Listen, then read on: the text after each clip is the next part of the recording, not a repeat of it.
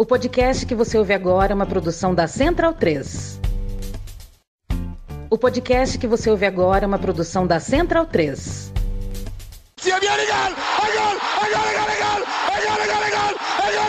Parte pierna! Sì! Sì!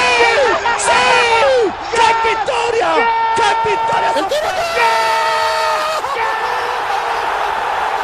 Lo so che ha segnato, ma chi se lo sa? Tardelli!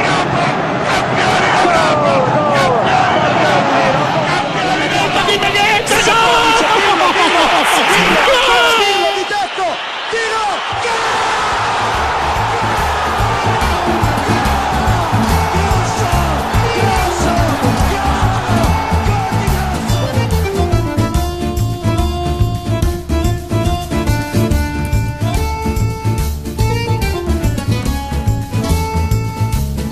Olá a todos, sejam bem-vindos ao podcast da Cautiopédia, edição de número 4.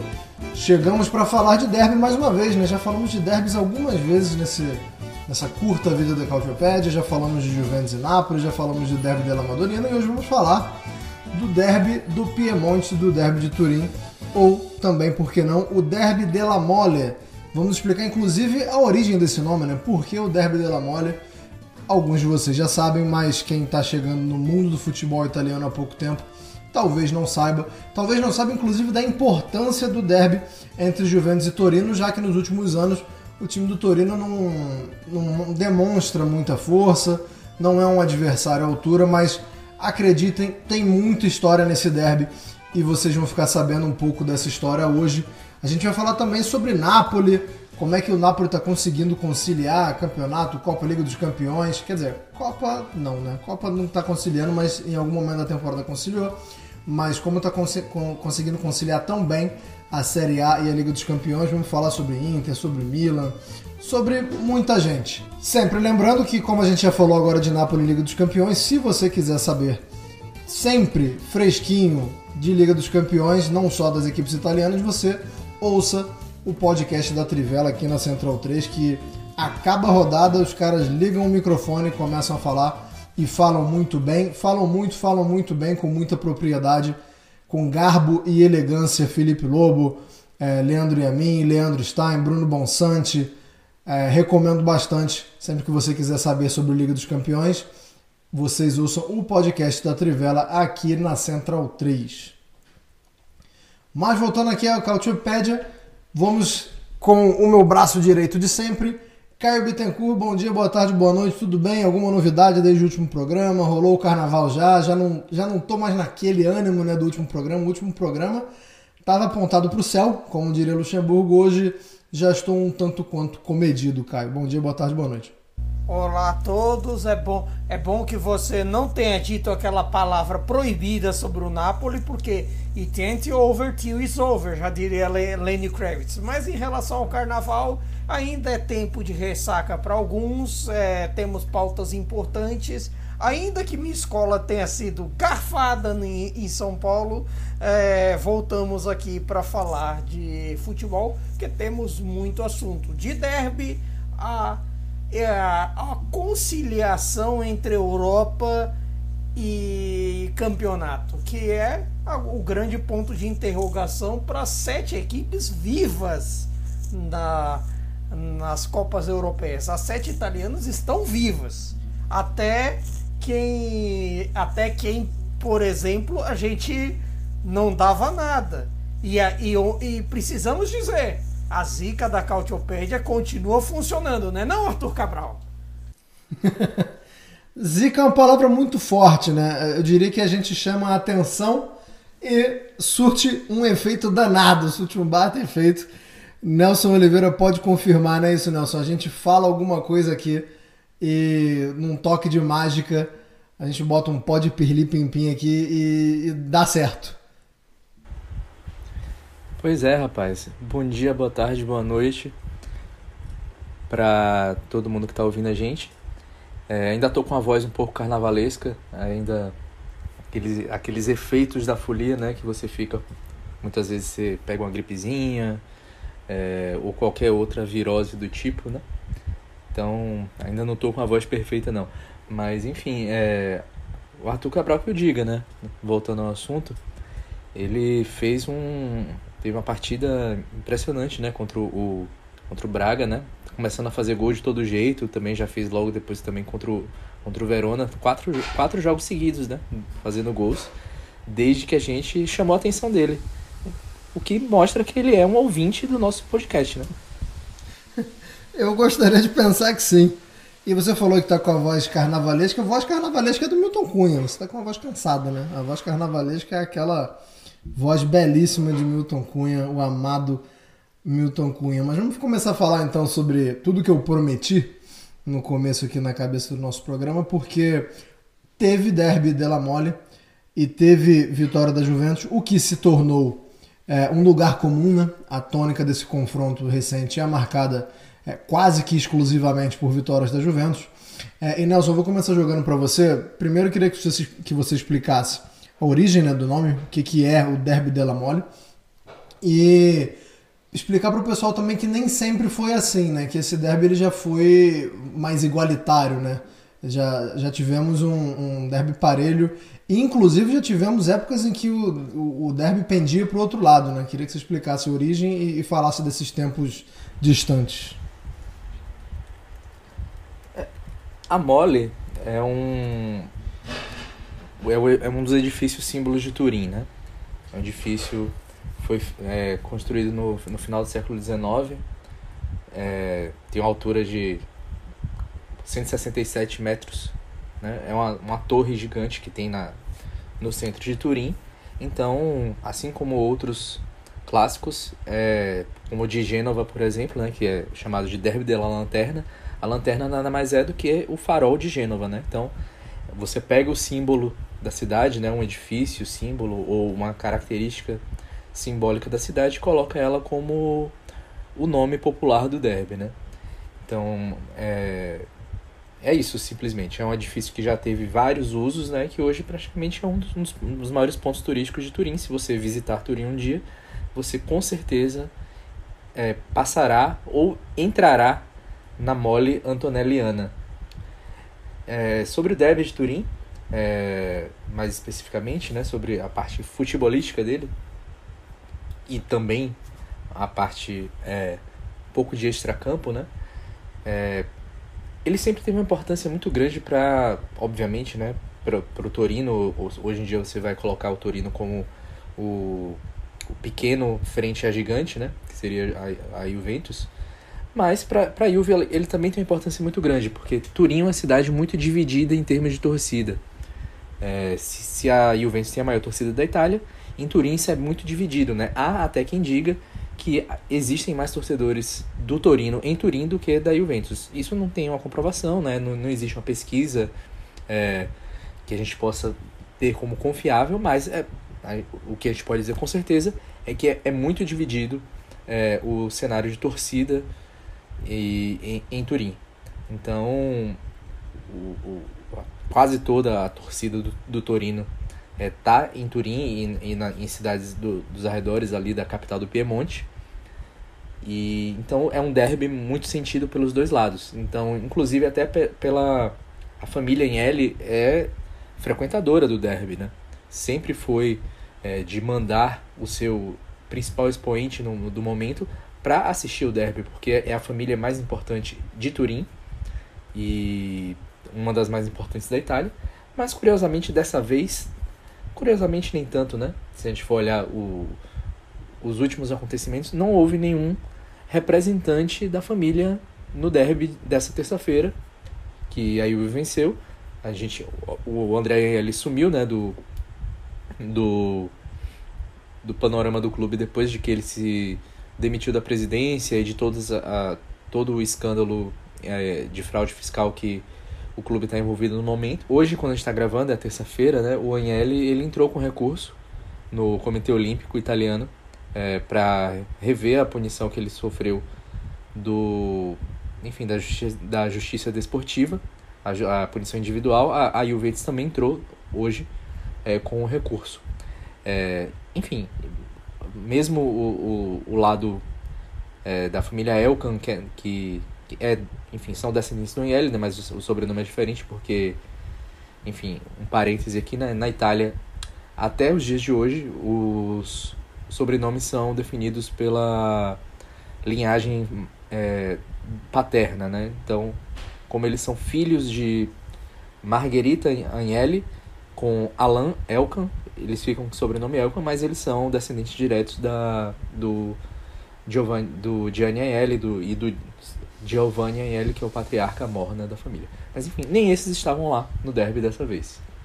E enfim, o derby sempre teve importância porque ele também sempre foi equilibrado, né? Até basicamente a década de 90. É, a gente teve momentos é, ali, por exemplo, na década de 40, que o, o, tinha o grande Torino, a hegemonia era do Toro. E isso se manteve assim em termos de equilíbrio é, durante bastante tempo, é, é, década de 50, 60, a gente tinha equilíbrio. Década de 70, quando o Torino foi campeão italiano pela última vez, a gente também tinha bastante equilíbrio.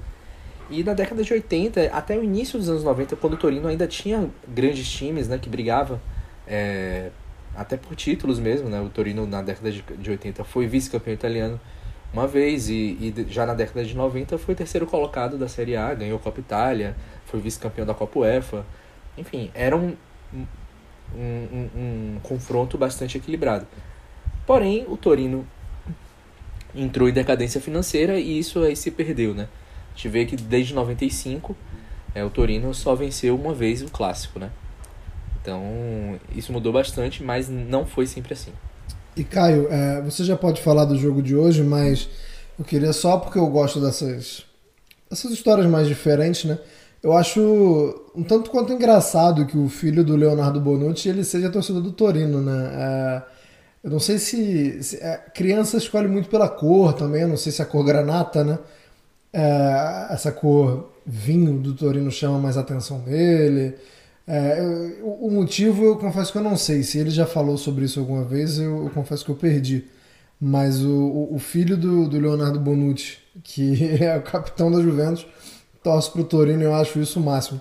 Mas eu queria que você falasse do jogo de hoje, é, até porque é, o contexto do Torino, eu gostaria que você também explicasse né, o, o, o que está acontecendo no Torino não já, já, já fazia do jogo um, um derby especial, né? Já era um, um jogo especial, porque o negócio tá. tá o, o bicho tá pegando, digamos assim, no Torino. E aí o Torino consegue abrir o placar muito cedo, mas não consegue manter, né? Até consegue um empate no primeiro tempo, né? Sai, sai de campo pro intervalo com empate, mas mais uma vez não consegue. Não consegue se manter nem com um ponto e nem, nem com uma possível vitória, mas eu queria que você falasse do jogo, explicando muito do contexto do Torino de hoje, né? do, do que está acontecendo politicamente, economicamente é, dentro do Torino. Bom, nesse, é, nesse caso, você. Desde que, desde que a Juventus sofreu a punição do, dos 15 pontos, a, aconteceu uma situação. É, em que o torcedor granata não esperava há muito tempo, que era todo esse contexto paralelo do Torino ficar à frente da Juventus. E isso na, não acontece há muitos anos. Deixa eu até puxar especificamente, faz, faz tanto tempo que é difícil de lembrar. É mais fácil é, de você lembrar a última vez em, em, que o, em que o Torino ganhou da Juventus com a Juventus como mandante, ainda no Dele Alpi, que era assim, para quem não sabe, o Dele Alpi, o Juventus Stadium foi construído em cima do, do velho Dele Alpi, no terreno do velho Dele Alpi, que era da prefeitura de Turim, dividido com o Torino, assim como o, o velho Comunale de Torino, que, que virou o Olímpico de Turim, que hoje é a Casa do Toro por muito tempo foi dividido entre os dois, entre a Juve e o Toro, mas é chegar, chegar a tal ponto que o Dele Alpi desagradava os dois.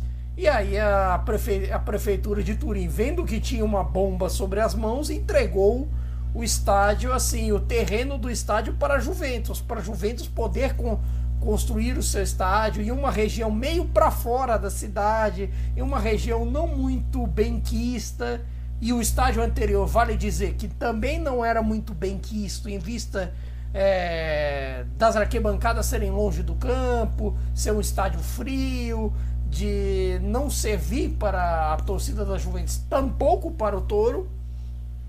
E no meio dessa, dessa coisa toda, a Juventus construiu o Stadium, que também é um símbolo paralelo da dominância da Juve no derby.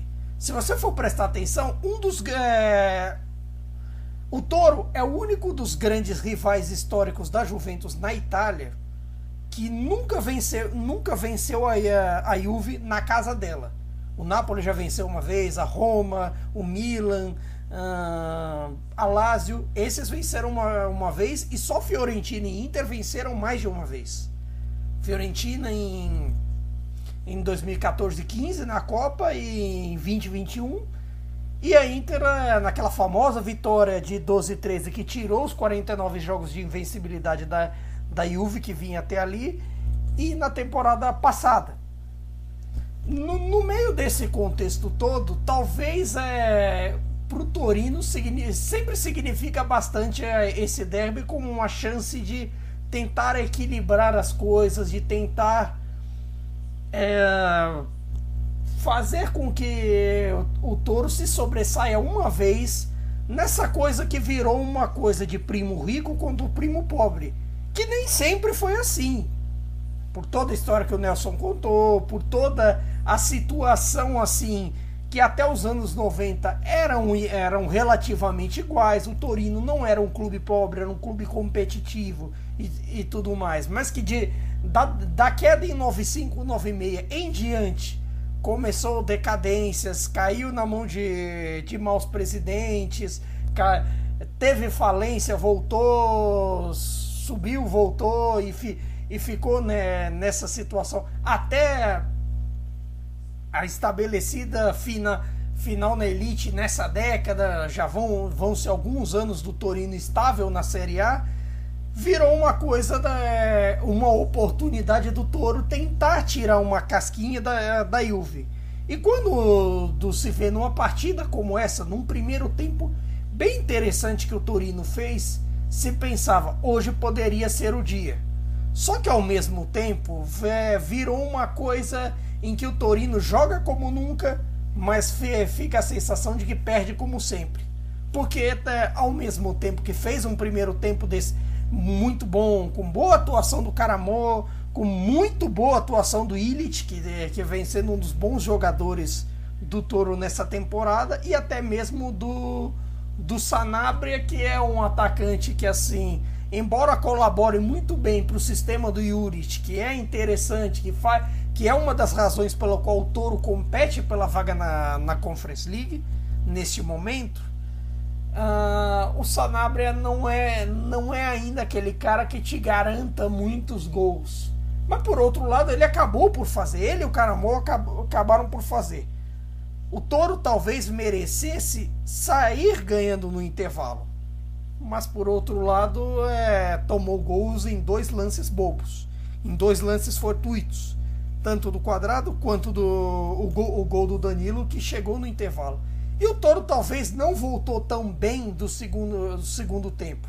Já teve oportunidades logo de cara para a Juve estar à frente logo depois que voltou no intervalo, quando o Vlaovic perde um cara a cara tudo mais. Lógico que a, a força da Juve aumentou principalmente do, é, depois do, re, do retorno do Pogba aos gramados, que pode ser uma boa notícia para a Juve, de todo o volume que a Juve imprimiu naquele momento. Mas ao mesmo tempo ficou uma sensação de que as trocas do Juric não saíram como ele queria. E assim, o torcedor do Torino vai ficar vai ficar se lembrando, o torcedor tifoso Granata vai ficar se lembrando principalmente da troca do do Juric pelo do Caramon pelo Radonjic. Principalmente porque o Radonjic foi criticado a beça pelo Juric depois do jogo em que ele incrivelmente foi substituído 16 minutos a, após eu entrar. Ah, mas ele foi muito cruel? Bom, seria difícil não ser cruel, tendo em vista que o Radonich teve a oportunidade do 3 a 2 pro Toro naquele momento. Ele, depois da bola na trave do Linete, a bola caiu no pé dele. Aquele símbolo da, o símbolo da, da atuação dele foi que, em vez dele passar pro, pro outro atacante granata livre, não lembro se era o Sanabria ou se era o Rich. É, talvez, o, talvez o Nelson sabe, talvez vocês saibam. Mas ele tinha oportunidade de, do, do passe para pelo menos tentar um chute, se seria bloqueado, se seria para fora ou iria gol. Não se sabe, mas pelo menos tentar ele preferiu tentar um drible inútil. E de um drible inútil saiu contra-ataque, saíram contra-ataques é, Bianconeri e todas as bolas que o Radonich pegou, ele perdeu. Talvez você você pense assim que o Toro não levou o derby da, da forma como tinha que ser e a Juve levou. Seria simplista demais é, dizer isso dos outros 10 que, é, que estiveram em campo naquele momento, ou até dos contando substitutos mas que ao mesmo tempo, talvez o Toro nos últimos tempos tenha tido uma das melhores oportunidades de ganhar o derby, de igualar tudo e não conseguiu. E aí vai doer.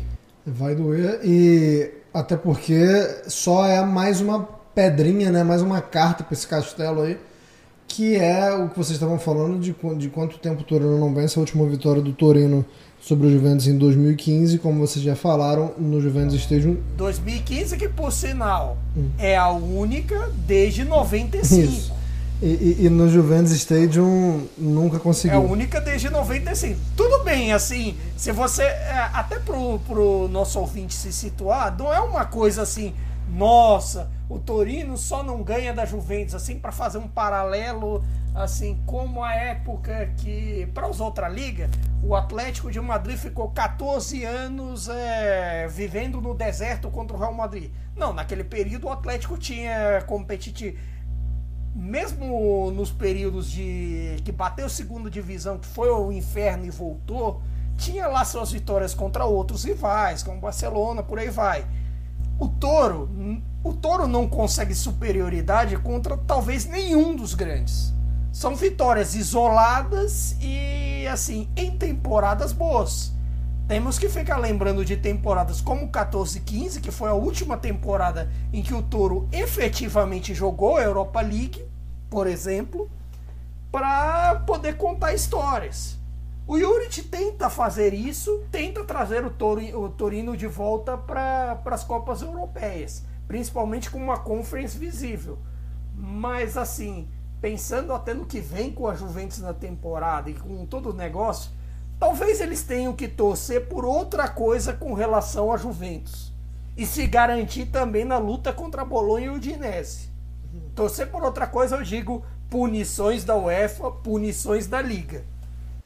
E desde 2015, que foi a última vitória do Torino, a Juventus já venceu o Torino contando com o jogo de hoje. É quatro vezes em quatro oportunidades com essa marcando quatro gols, né? Então é, é uma constante, né? É, a Juventus conseguir vazar bastante o Torino. Nelson, eu queria que você focasse, é, tirasse também do jogo de hoje, mas não somente do jogo de hoje, é, o que, que a Juventus fez de positivo e de negativo que, e que ela pode, que a gente pode tentar fazer uma associação com a Juventus da Europa, né? A Juventus na Europa. É, em dois jogos contra o Nantes, por exemplo, é, foi muito diferente. Né? A gente viu, é, sem querer recorrer ao clichê, mas já recorrendo, viu dois times, né? Viu a Juventus mal, jogando na Itália e apenas empatando. E eu não vou nem dizer que a gente viu uma Juventus muito bem na França, porque a gente viu um Di Maria, né? A gente viu uma exibição de gala, o Di Maria pegando a bola, botando debaixo do braço e resolvendo tudo. Mas eu queria que você falasse é, da, da, projeção europeia, até porque teve sorteio, e o que, que o torcedor do Juventus pode esperar, e, e principalmente tentando tirar o jogo de hoje como um parâmetro. É, antes, só te corrigindo, foram cinco vezes que ganhou de 4 a 0 de 4 com 4 gols do Torino, contando com hoje, depois de, de da, daquela vitória de 2015. É, o que eu acho que de mais importante a, a Juventus pode tirar é o jogo pelas laterais. É, hoje o, o, o Kostic deu duas assistências, né? E o Quadrado também apareceu para marcar um gol. Enfim, o Quadrado em, em, nos derbys de Turim é uma verdadeira entidade, né? Já participou de 10 gols em 10 jogos. Então, é um cara que sempre marca presença. Eu acho que o principal é, é, é isso. O primeiro tempo da, da Juventus foi um primeiro tempo exatamente de negação do, dos bons momentos dela, né? Ela conseguiu rea, reagir, isso foi importante. E, mas a, a, solidez defensiva que, que a Juve mostrou durante muitos momentos nessa temporada é, se perdeu, né? É, o Bremer, por exemplo, falhou nos dois gols, dos dois primeiros gols. E aí depois ele se recupera no segundo tempo, até faz um gol e tudo mais. Então eu acho que as, as, as coisas mais importantes que, que o torcedor da, da Juventus pode se pegar é o jogo pelas laterais e a fase do Danilo, que é muito boa. É um, é um é, até diria que tá ali, ali entre os três jogadores mais regulares da Juventus hoje em dia. É, um, é uma certeza do time, né? E. Enfim, se a gente for olhar, a Juventus, sem a punição, ela seria vice-líder do campeonato, né? Estaria à frente da Inter e do Milan. Então teria 50 pontos, né? Inter e Milan nesse momento tem 47. Então acho que o, o que se coloca aí é a força defensiva também. A, a Juve tem a, a segunda melhor defesa da Série A. E contra o Nantes, ela conseguiu também no, no, no, acho que até nos dois jogos na verdade porque o que ocorreu no, no jogo de ida foi que a Juventus perdeu muitas chances e tomou um gol extremamente fortuito, né? Tinha o jogo na mão, podia ter decidido o, a, a eliminatória em Turim já. Então depois o Di Maria foi lá e resolveu, mas a, a Juve não sofreu praticamente nada é, frente ao Nantes, né? Agora o, o adversário da, das oitavas de final é bem mais complicado, né? O Freiburg que está fazendo uma boa Bundesliga, uma boa Bundesliga e a Juventus para mim é favorita até por causa do, do elenco que tem e da, da possibilidade que tem de, é, de jogar melhor até do que tem jogado. É, mas é isso, eu acho que o torcedor da Juventus agora pode voltar até, até um pouco de lua de mel com o time, né? É, a Juventus provavelmente vai terminar no mínimo na sétima posição na Série A. É, não acho que vá arrefecer o, o momento que ela está agora. Ela vai pegar a Inter na Copa Itália uma Inter que, tudo bem, na, nas Copas a Inter se mostra muito melhor do que na, na, na Série A, muito mais regular, muito mais sólida. Mas, enfim, é uma semifinal, é um clássico. Então, ainda existe uma chance de título também na Copa Itália, além da, do, da chance de título na Liga Europa. E quem está na frente da Juve na, na Série A é a Atalanta, né? Tá a seis pontos só. Então a Juventus pode abocanhar a sexta posição também ainda, mesmo sendo punida. Então é, a volta do Pogba, que provavelmente como a Juventus tem jogado é, tem jogado melhor do que vinha jogando, não vai ser apressada, né? eu acho que ele vai jogar, vai entrar pouco a pouco, mas é algo que que pode ser é, visto como um reforço para o time e, enfim, eu acho que de, depende um pouco do, do, do Vlaovic. A fase dele não é, não é das melhores, né? Você vê que hoje ele perdeu chances assim que ele geralmente não perde, né? Mas se o, Vlahovic voltar a jogar o que jogou no início de sua passagem na Juventus, a Juventus tem muito, tem muito a crescer. É, vou, eu vou linkar dois pontos que você falou aí. E vou falar baixinho, tá? Vou falar bem baixinho. Linkando os dois pontos que você falou que a Juventus tem uma certeza, que é o Danilo, e de que o meio-campo da Juventus precisa de um Pogba, mas tem que ter paciência para ele voltar aos poucos. Vou falar bem baixinho aqui que a outra certeza desse time é o Rabiot, tá? Que o Rabiot tá jogando bem, mas eu não vou falar isso em voz alta. Fica só entre nós que a outra certeza da Juventus é o Rabiot. Caio Bittencourt, fale sobre o Napoli também nessa toada de, de, de tentar relacionar o time que joga na Itália e o time que joga na Europa.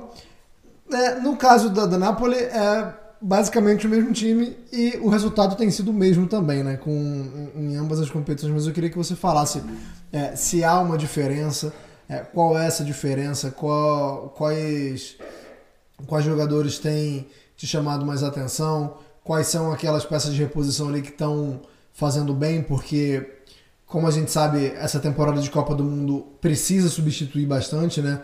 O, o, o, o Napoli até não substitui tanto assim.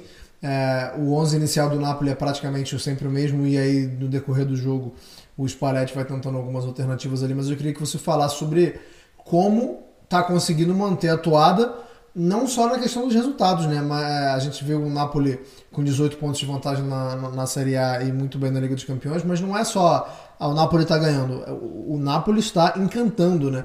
Quem não acompanha muito o futebol italiano tá, tá perplexo. Tá vendo o Napoli falando assim, mas quando é que esse time começou a jogar tão bem assim? O Caio Bittencourt vai explicar agora. Bom, é assim, é até, curioso, é até curioso pensar assim que o time seja o mesmo, porque muita gente esperava que de repente começasse a a dividir entre a Série A e a Champions League, de repente rodasse mais o time. E no fim das contas, as rotações que estão acontecendo são as rotações mais óbvias, que são casos é, entre o Mário Rui e o Oliveira na lateral esquerda. Tudo bem que às vezes é assim, o Mário Rui pode alternar atuações fantásticas, como contra o, o Eintracht Frankfurt, como atuações de um completo tonto, como foi é, da, contra o Empoli, quando ele resolve do nada é, acertar a, as partes íntimas do, do nosso glorioso Tite Caputo contra o Empoli. Aí teve, é, tem também a, a eterna dualidade entre o Lozano e o Politano, e no fim das contas, é, exceto por, pelo, pelo Raspadori, que não tem estado nos últimos jogos por conta de uma lesão, uma pena no fim das contas, acho que todo mundo anda jogando ultimamente.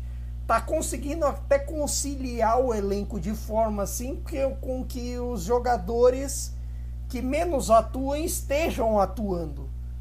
Que, que menos atuem assim, que, que não sejam titulares de ofício. Mas assim, o Napoli hoje você pode perceber que tem os seus 12 º 13 terceiro jogadores, os atletas que sempre entram, como Elmas, o Endombele, o Cholito Simeone, que assim, talvez não são da mesma qualidade dos titulares, mas que, que desempenham alguma coisinha ali, tem algum o seu as suas virtudes, os seus defeitos, no caso, por exemplo, do Endombele, que eu acho que é uma é o, é o fator que destoa pra caramba, mas ao mesmo tempo, até nessa questão da, da conciliação do elenco e também em vista ao que, ao que vem, ao elenco que veio da Copa do Mundo, os poucos convocados, se você for parar para pensar, porque tecnicamente os jogadores que tiveram mais dificuldade de pegar no, no trinco,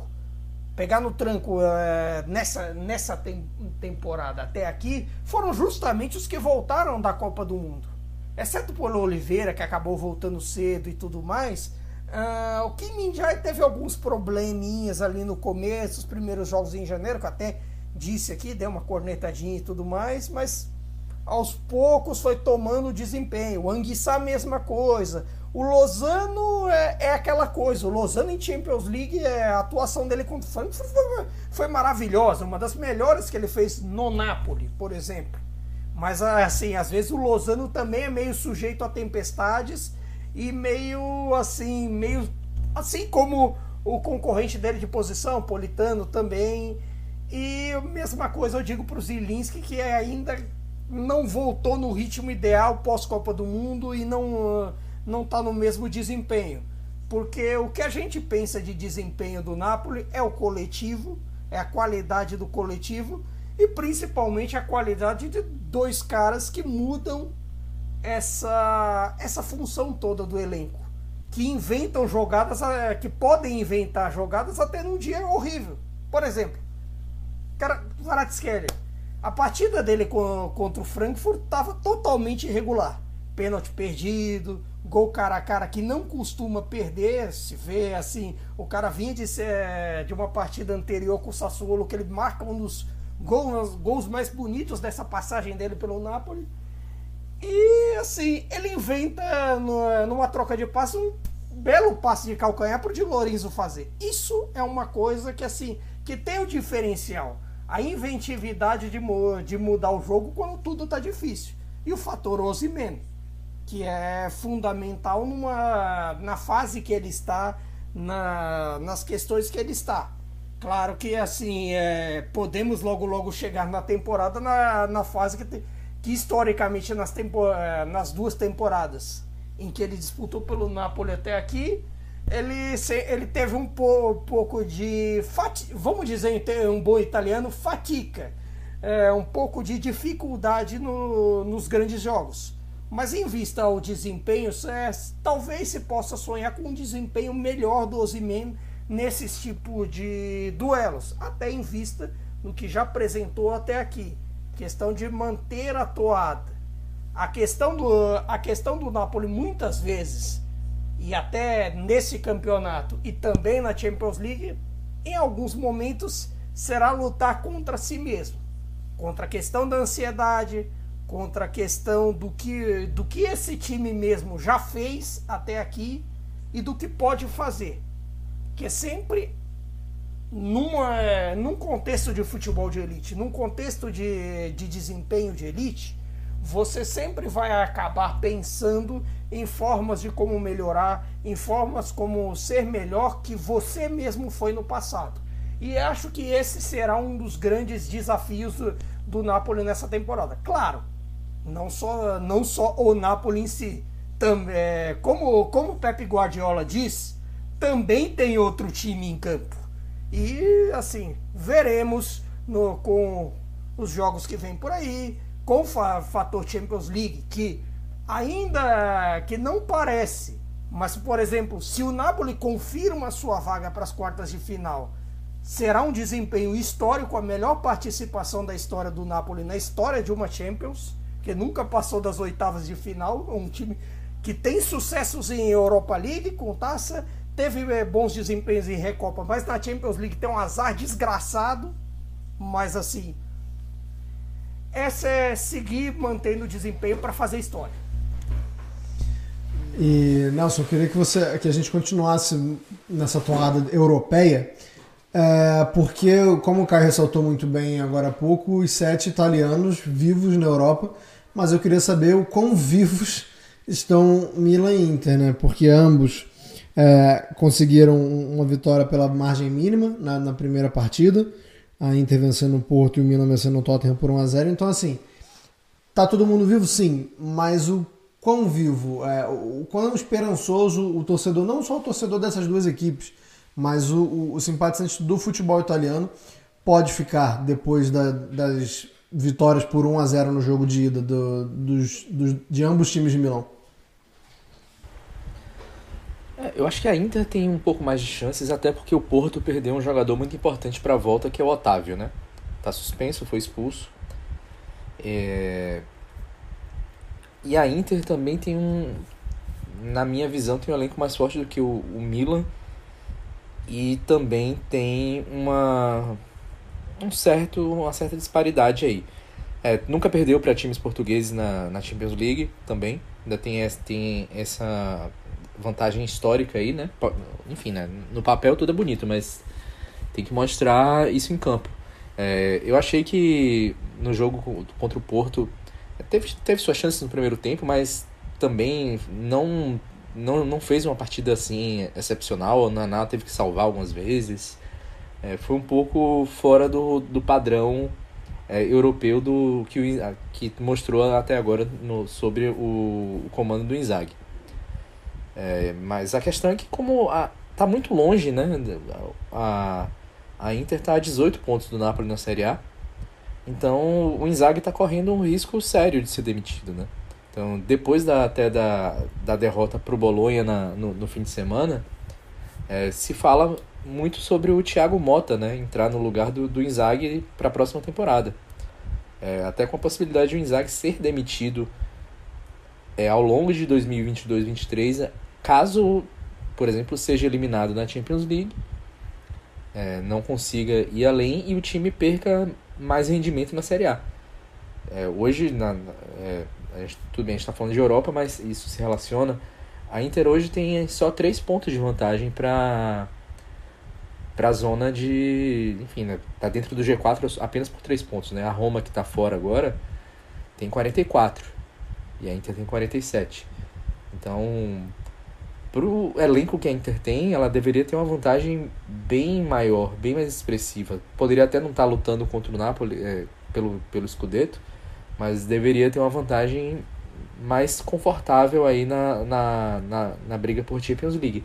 Então, o jogo contra o Porto ganha uma importância muito grande pra, até para a continuidade do Inzaghi no cargo. É, tanto imediata quanto até para temporadas futuras. Né? É, no caso do Milan, é, tem uma vantagem aí, né? Vou dar uma cornetada também, que o Conte, em termos de mata-mata, é o contrário do Inzaghi. Né?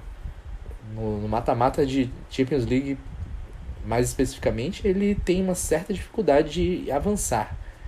Então, e agora o Milan é, conseguiu é, recuperar sua solidez defensiva, né?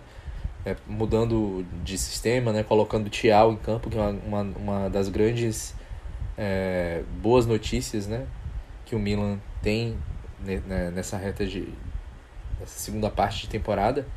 O Milan recuperou sua solidez defensiva, então é, eu acredito que o Inzaghi, ou desculpa, que o Pioli vá pro, pro jogo de uma forma mais fechada, é, tentando novamente buscar ali um ou um 0 a 0 ou ou então no mínimo é, um empate com gols.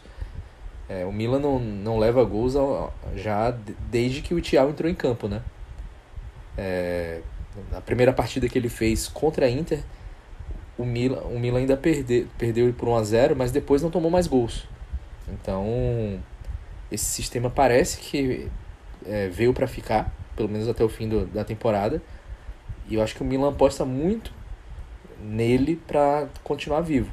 É, eu, eu vejo um jogo mais difícil, mas é, eu ainda entendo que o Milan tem um certo favoritismo, levíssimo, tipo 55 ou 45. Eu acho, acho bem bacana você ter, ter falado do Tchau, principalmente porque é, acho que no programa 2, eu não vou lembrar agora se foi o programa 2, mas eu tenho, tenho quase certeza que sim.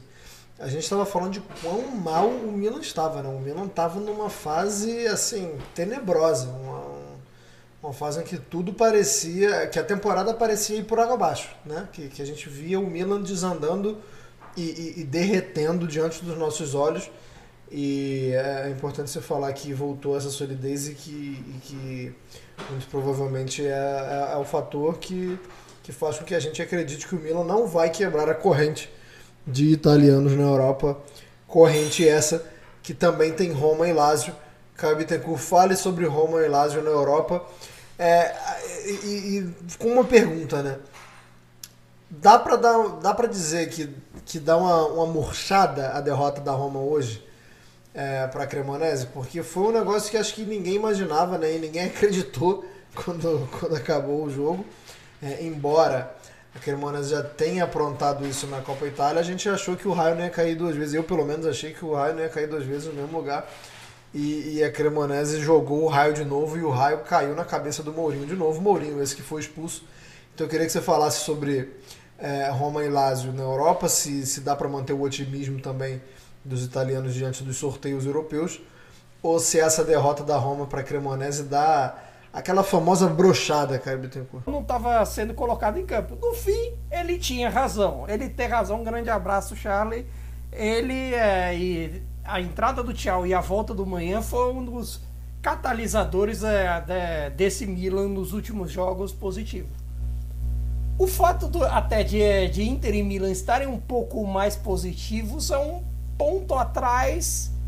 Inter e Milan estarem mais positivos e a Juventus arrancando é um ponto para a gente estar com o pé atrás com o Lazio e principalmente com a Roma. Por quê? Porque a Roma, por conta dessa instabilidade, nem tanto de desempenho, eu acho até que é que o nível contra a Cremonese não foi um horror. A Cremonese, inclusive, acho que até que merecia ter essa primeira vitória muito antes. É, no fim das contas, vai ficar para a história que a Cremonese conquistou a sua primeira vitória nessa Série A contra a Roma e que foi a segunda equipe da história da Série A a demorar mais, é, mais rodadas para vencer um jogo. Só atrás do Ancona de 2003-4, que foi ganhar a primeira na 29 de 34 naquela temporada, rodadas. E nessa questão toda, o que eu acho que pega um pouco na Roma são jogadores e posições vitais. Por exemplo, no ataque o desempenho do Abraham não tá a mesma coisa que a gente espera dele, o mesmo o mesmo nível de excelência que foi o 21-22 dele. Tem algumas irregularidades de desempenho. Na defesa você tem aquela, aquelas sujeições a tempestades do trio de zaga. E aí você pode, é, você pode apontar o dedo para as peças, como pode apontar o dedo até às vezes pelas irregularidades do, do trabalho do Mourinho e tudo mais. Mas especialmente eu acredito isso a um nome, Rui Patrício, que tem sido um nome bem irregular dentro do, do que se propõe e dentro do que a gente espera do tamanho do Rui Patrício no futebol e até pelo eh, desempenho dele na Roma. O nível dele estatístico de, de defesas é um dos mais baixos do primeiro pelotão. E se você compara com alguns outros, tendo visto dizer é, que o desempenho da Juventus, por exemplo, cresceu pelo por um dos, é, um dos motivos é o desempenho crescente do Chesney. É, o, dese, o desempenho da Lazio você não pode reclamar tanto no Provedel. O Musso às vezes tem umas questõezinhas de azar. E a Inter também é, deu uma estabilizada quando colocou o, Nana no, o Onaná no gol. Assim, a questão goleiro é fundamental e o Milan, por exemplo, sabe disso. Sabe disso, assim, que só com a volta do manhã já, assim, tem muito rossoneiro que, su, que suspira de alívio. E o romanista não pode dizer o mesmo com, uma, com as irregularidades do Rui Patrício. Com que se viu, por exemplo, no segundo gol da, da Cremonese, que assim, num lance fortuito, bobo, ele levanta a perna e dá o tranco do cara, pênalti e aí o Tchofani é, faz o gol da, da vitória da, do time de Cremona. Então, né, com essa irregularidade, o que, que você espera, por exemplo, da Roma, da Roma para o futuro? É muito, é muito complicado porque, assim, quando a gente estava preparando é, esse, esse podcast, a gente fica, ficava de, debatendo assim que se, tipo, se o melhor para Roma e para Lazio era foca na Europa, pensa na Europa, ou assim, dá uma olhadinha que tem uma Atalanta no retrovisor, dá uma olhadinha que tem uma Juventus crescendo no retrovisor. Então é complicado. A Lazio, se você for prestar atenção, o desempenho é irregular. A Lazio é capaz, é capaz de fazer partidas boas, como com, com Salernitana, com, com Cujo, na ida, na volta, jogou na conta do chá, como ter uma dificuldade homérica para fazer um gol na Sampdoria que tem tido dificuldades defensivas, que tem tido problemas e mais problemas lá, lá embaixo da tabela. E assim até com um imóvel com mais dificuldades do que o que costuma ter para fazer gol.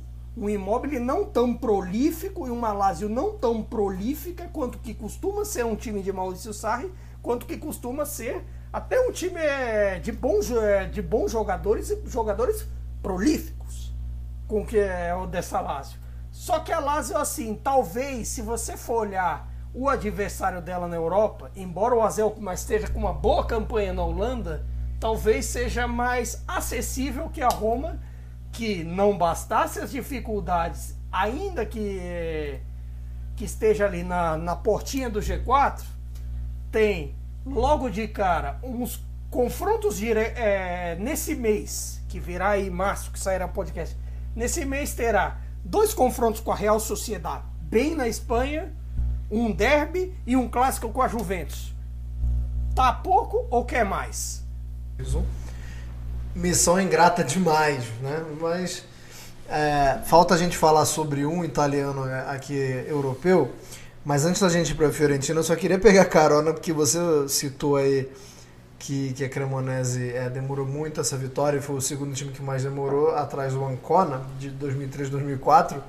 É, vou desafiar aqui o Leandro Yamin, né? O Leandro Yamin gosta de fazer o, o meu time de botão, que é um baita de um podcast, inclusive. E, em especial, gostaria de sugerir que vocês ouvissem o Parma dos anos 90. Mas falar sobre o Parma dos anos 90 é mole. Eu quero ver se ele faz um time de botão do Ancona 2003-2004, que tinha Fábio Bilic e Mário Jardel. Brincadeiras à parte. E eu- eu- faliu no fim da temporada, vale dizer. Faliu.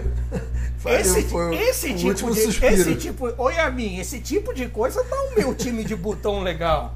Porque de Pois é, repente se não assim, pelo o time- vira de, de botão, começa o caos, começa de repente a falir, assim, o Parma de 14, 15 que faliu também dá um bom negócio.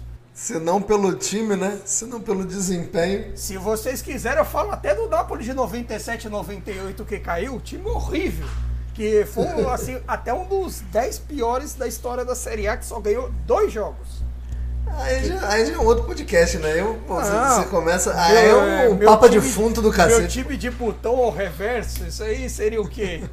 Meu time Pô, de. Meu time de botão lá. da Last Dance, pô. Não, meu time de sapateiro, sei lá. Mas é, o desafio é brincadeira também. Eu não, eu não desafiaria isso nem pro meu pior inimigo, porque o time era muito ruim. Embora, embora tivesse Mário Jardel e, e Fábio Belica, como eu citei, tinha também o Pandev, né? Agora o Pandev tava lá. É, não, vou ser bem sincero, não lembro de ver o Pandev jogando. Não sei se jogava, não sei se era banco, mas estava lá.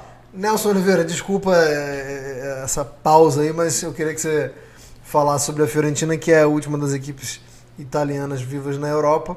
Se dá para arriscar um pitaco. é, Porque assim, a gente falou mal da Fiorentina, a Fiorentina começou a jogar. Não vou dizer que começou a jogar bem, começou a jogar melhor. Arthur Cabral, a gente já citou aqui. Então, assim, dá pra, dá pra ter um prognóstico, dá pra falar alguma coisa da Fiorentina, ou você prefere não se queimar? É, antes só falar do, do Ancona, o Ancona também tinha Dario Ubi, né? Tinha de Francesco, o Pandev jogou 20 vezes naquela Série A. Então, assim, tipo, tinha Dino Baggio também, chegou a jogar lá nesse ano. Era um time cheio de, cheio de figurinhas carimbadas, né? Até que dá pra fazer aí, talvez, o, um, um time de botão pra ele aí, viu? Mas enfim, é, a Fiorentina. É, Fiorentina em Copas é uma coisa, né? É, é quase como se ela fosse treinada pelo Inzaghi. É, nas Copas, a Fiorentina, por exemplo, na, na última temporada já foi é, semifinalista da Copa Itália. Nessa temporada é novamente semifinalista da Copa Itália e pega a Cremonese. Então, é um confronto que, na teoria, obviamente, é, tendo em vista o que a Cremonese já fez na Copa Itália, que é, em que ela é favorita. Então, a gente pode ver a Fiorentina finalista da Copa Itália novamente. E na Liga, Euro... na Liga Conferência, é, ela tem uma vantagem assim bastante grande sobre o Sivaspor nesse confronto. Não tem, não tem o que dizer. O Sivaspor está lutando contra o rebaixamento é, no campeonato turco. Enfim, a Turquia passa por um problema é, humanitário muito grande. Isso com certeza é, a- mexeu com os jogadores do time, por mais que a cidade é, em que o Sivaspor está localizado não tenha sofrido é, de forma é, severa com terremoto, nem, nem nada do tipo, mas enfim, é, provavelmente Sivaspor não está é, priorizando a, a Conference League, porque precisa se salvar em seu próprio campeonato. Mas é o que você falou, a Fiorentina ela não tem jogado exatamente bem. A Fiorentina é capaz de fazer um gol do meio campo, como o Biraghi fez, é, agora contra o Verona, ganhar do Verona de 3 a 0 sem nenhum tipo de intercorrência, e depois, é, sei lá, perder pro para qualquer outro time da, da parte inferior da tabela. Eu não, eu não vou até abrir aqui para não ser injusto com a Fiorentina. Tô abrindo aqui os últimos resultados dela. E, enfim, é, a Fiorentina é, perdeu em casa pro Torino, por exemplo. Torino que ela tinha eliminado da, da, da, da Copa Itália. Perdeu em casa pro Torino. É, empatou com a Lazio, perdeu em casa pro Bolonha, que é uma das sensações da temporada. Mas também, por exemplo, em- na rodada anterior a, a vitória por 3 a 0 sobre o Verona empatou em casa com o Empoli. Ganhou, é, ganhou um ponto porque o Arthur Cabral deu uma sorte danada no final do jogo que a bola bateu na trave, ele foi rápido e fez o gol de cabeça. Assistência do travessão para ele. Então, é um time muito irregular ainda na mão do italiano. É, muito vai depender do sorteio da próxima fase. Eu acredito que a Fiorentina não vai ter dificuldade de passar sobre do, do Sivaspor. Mas as quartas de final a, a, da Conference League já começa a ser um torneio ainda mais traiçoeiro, né? É, não vou dizer que é difícil priorizar no caso da Fiorentina, porque a Fiorentina só tem mesmo as Copas para fazer, para priorizar nesse momento, né? Tá muito atrás na, na Série A, tem 28 pontos, a, a Juventus, que é a sétima, tem 35, então já são 7 pontos de diferença. Então vai ter que olhar para as Copas novamente. Mas é, a Conference League, se a gente for olhar a temporada passada, você, teve as semifinais.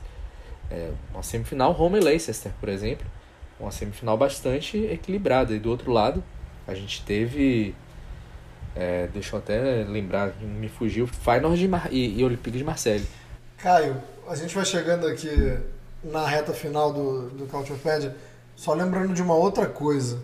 É, o Monza, que a gente falou bem, também morreu, né? O, Monza bateu o motor não bateu o motor não, bateu o motor é muito sério, mas o Monza deu uma, deu uma rateada, é, teve que ser levado à oficina ali para uns reparos. Então cuidado com o que você vai falar no seu destaque final, senão o pessoal vai achar que a gente não acerta nada, né? Às vezes acontece no fim das contas de, de zicar e tudo mais. Tudo bem que no fim das contas, é, vale dizer assim que o que o desempenho da Salernitana com o Paulo Souza foi bom até é, de estreia e tudo mais, e que assim, e que o outro jogo do Monza no período foi com o Milan, então teoricamente a coisa era outra, mas assim, até dessa alternância de desempenho é que tá fazendo assim a Série A ter a graça paralela e ter essa alternância de, de desempenho e tudo mais e, e, e esse tipo de coisa. Então, no fim das contas, são rateadas até normais se você for parar para ver. E até em vista até a baixa de desempenho com o time que tem da Salernitana. Salernitana talvez pudesse ter time para jogar um desempenho melhor, vamos ver o que Paulo Souza fará. É, tudo bem que a gente sempre vai olhar com Paulo Souza, às vezes com risadinha, por conta do período totalmente irregular no Flamengo, com a máquina que tem, com o time que foi sem ele campeão da Copa, da, da Copa do Brasil e da Libertadores. Mas no fim das contas, talvez o desempenho dele para a Salernitana seja útil. Ah, Sobre a questão Torino e Juventus, que acabei citando. A última vez que o Torino ficou na frente da Juventus foi 90, 91. Não, cre... não creio que isso vá acontecer nessa temporada, até pelo desempenho, por conta da... de todas as questões da irregularidade do Toro e tudo mais. E também até pelo, pelo desempenho ali da, da turma da Conference League, a Bolonha, a Udinese, embora a Udinese também esteja rateando um pouco no desempenho, seja até, esteja até mais dependente do, do desempenho do Beto que o normal, embora muita gente possa acreditar, no caso da Udinese, pela ausência do Deulofeu machucado, que tem sido um fator determinante, pode dar uma briga nisso daí também, além da, da das brigas do do G4, da Europa League e pelo título. Ah, mas é, vocês vão dizer, não tem briga pelo título. Isso é o que vocês querem dizer. Não tem essa de, de confirmação antes da hora. O desempenho pode ratear do Napoli. Pode ratear, eu estou fazendo alertas. Alertas com que, com o que pode acontecer, com o que não pode acontecer também, porque é a nossa função nesse podcast antecipar tendências, mesmo que às vezes por linhas tortas. Ou, po ou pode dizer também que o Napoli melhora de desempenho, nunca se sabe. Eu vou te responder não? homenageando o, o, saudoso Gilson Ricardo, que faleceu há pouco tempo, né, um ícone da Rádio Carioca, que gostava muito de usar essa frase. Para com isso! É Nelson óbvio. Oliveira. Nelson Oliveira, seu destaque final, por favor. Meu destaque final fica por conta da Sampdoria. Eu raras vezes vi campanhas tão cruéis é, de um time no campeonato italiano. É, desde o dia 22 de janeiro até, o, até hoje que a gente está gravando, a Sampdoria deixou de ganhar 6 pontos por gols sofridos a partir dos 80 minutos. É, per, tava empatando com a Udinese, tomou um gol aos 88. Tava vencendo o Monza, tomou um gol aos 99. Tava empatando com o Bolonha, tomou o gol aos 90 e depois estava empatando com a Lazio e tomou o gol aos 80. Fora, além disso tudo, né, obviamente existe uma incompetência na, na Sampdoria, né, tem o pior ataque, marcou apenas 11 gols até agora, mas é uma campanha muito cruel. Esses seis pontos a mais, a, a Sampdoria teria hoje 17, estaria a 3 pontos da saída da, da, da zona de rebaixamento. Estaria ali. Hoje ela está a 9, tá uma distância bastante considerável. Fora também as mortes dos seus ídolos, é, Viali e Mihailovic, durante é, essa campanha aí que, de um provável rebaixamento para a Série B, o que não acontece há 11 anos. De, Né? de- de fato é muito azar. É, é como a gente costuma falar que já tá, já tá com pinta, né? É, já tá com aquele cheiro de rebaixamento, a nossa querida Doriana, Sampdoria. Não é dessa temporada, né? É, acho que nas temporadas em que não caiu era muito mais ali uma briga vista como é, pessoal, né? A rivalidade com o Genoa. Agora nem isso, agora eu acho que fica mais, mais escancarado ainda a incompetência, é, o atraso né, da instituição. É, o, o, o Ferreira tentando vender de qualquer jeito, não consegue, e quem, quem sofre com Tem isso. problemas financeiros é. também, porque a Sampdoria escapou de, escapou de perder pontos agora, porque teve um acordo com os jogadores, é, com os jogadores, com gente da comissão técnica e até gente que já saiu do clube, gente que foi, de- que foi demitida. Teve, por exemplo, Berecinski, que está no Napoli e nem joga no Napoli. Estava nesse acordo, o Gianpaulo estava nesse acordo, que houve um atraso de salários, mas é, houve um certo acordo para que a Sampdoria não perdesse pontos e, e não sofresse. Inclusive o Genoa, é, assim como a Sampdoria, teve, tem tido, é, teve alguns problemas financeiros também. O Genoa, inclusive, perdeu um ponto nessa Série B, em que está em segundo, está assim, no caminho rumo à, à volta elite, na disputa ali, meio embolada com Bari, com Regina, com Pisa com- e com o Frosinone disparado na ponta. O Genoa perdeu um ponto que pode ser precioso ali na, na disputa pelo acesso, justamente por conta do, do da falta de pagamento pela 777, que os vascaínos conhecem muito bem, que, que não pagou imposto de renda. Justamente é, por conta disso, a FGC foi lá e deduziu um ponto da, da tabela. E isso, no fim das contas, pode ser um atenuante, mas ao mesmo tempo pode resumir o jeito que é o jeito que de fazer futebol em Gênova não anda muito bem. É isso, vamos, vamos fechar com esse recado aí aos torcedores vascaínos, então, né? Cuidado com os sedutores da internet, né? Nem tudo é o que parece ser. Já não perdeu um pontinho lá na Itália, o Vasco abra o olho. Muito obrigado a todo mundo que acompanhou a gente até aqui, que ouviu esse episódio número 4 do podcast da Cautiopédia. Mais uma vez, um obrigado também ao pessoal da Central 3 por abrir o espaço, pela oportunidade.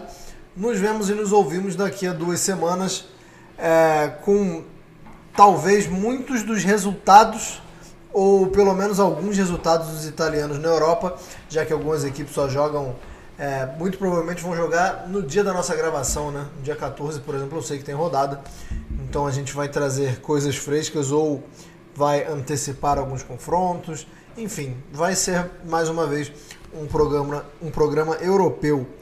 Um forte abraço a todos, muito obrigado mais uma vez. Arrivederci e tchau.